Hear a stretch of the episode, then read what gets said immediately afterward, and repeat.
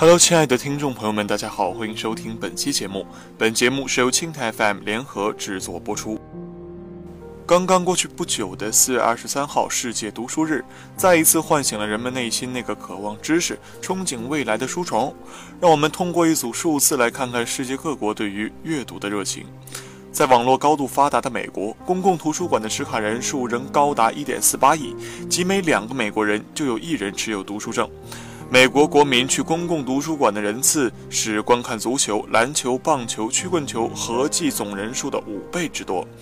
离我们更近的日本，每天读书一个小时的占百分之十四，读书三十分钟的占百分之十九，读二十分钟的占百分之十，读十分钟的占百分之九，不读书的占百分之二十七。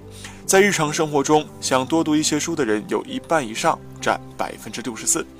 远在北极的冰岛更是不可思议。每年的十二月，冰岛都会出现购买书籍的高潮，可完成全国图书销售量的百分之八十左右。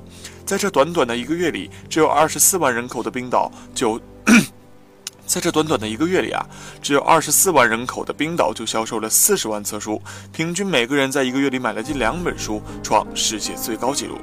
那我国呢？我国205年人均图书阅读量为4.39本，远远低于韩国的11本、法国的8.4本、日本的8.5本、美国的8.7本。要成为世界阅读超级选手，我们还有很长的路要走。在整体阅读数字堪忧的情况下，我们也看到了很多图书破万卷的读书高手，分享着数字惊人的读书书单。一张雪健，三年一千五百本书的他，人送外号“小谭月”。他曾埋怨自己的大一上学期太过荒废，在同学的安慰声中懊恼地说：“半年呐，我才读了七十本书。”据同学们爆料，但凡是张雪健读过的书，都会自己做上批注，方便自己和同学们今后阅读。太恐怖了！我们之前有借过他的书看，密密麻麻全是批注，他是真的用心在读书。熟悉张雪健的同学如是说。知乎陈浩视书如命，曾经在很长一段时间坚持每天阅读十万字。十万字是什么概念？去看路遥《平凡的世界》，江荣的《狼图腾》。每天十万字又是什么速度？一般人的阅读速度平均为三百到五百字每分钟。即便按照五百字算，一天要看十万字，那就是不吃不喝不眨眼的看上整整三点三个小时。可见陈浩不是靠费眼睛，而是靠效率取胜的。那高效阅读的秘密又在哪呢？美国白宫御用读书教练彼得·孔普在其知名的《如何高效阅读》中提出了超过二十个阅读提升方法。华章管理为大家精选了其中几条进行简单易行的办法。那根据书选择不同的四种阅读方法。第一就是线性阅读法，最初学习的逐字逐行的阅读方法啊，该适合最适合 一线性阅读法。最初学习的逐字逐行的阅读方法，那该方法。一线性阅读法，那最初学习的逐字逐行的阅读方法，那该方法呢最适合阅读复杂的材料。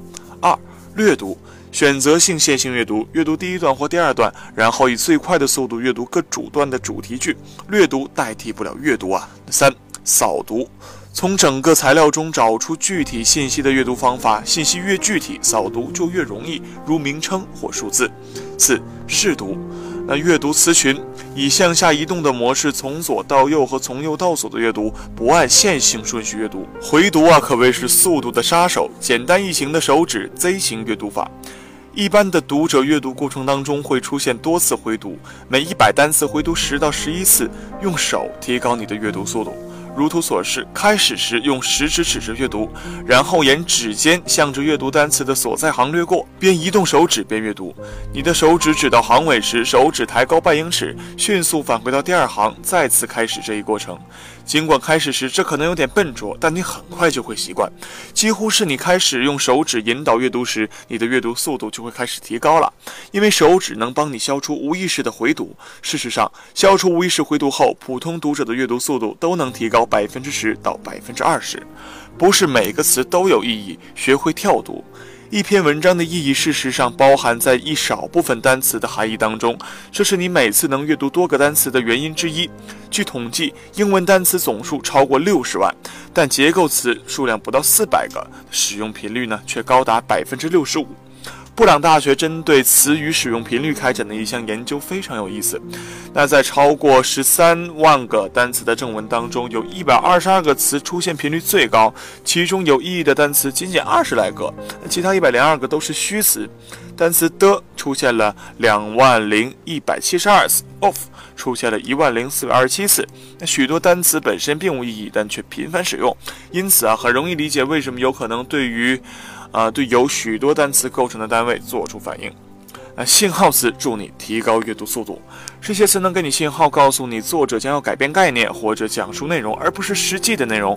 比如，作者可能会举例说明讲述的内容，或者会使用另一方面等短语来转变观点，还可能用因此来词语来关联整个内容，或者用第二等叙述词提出新的想法。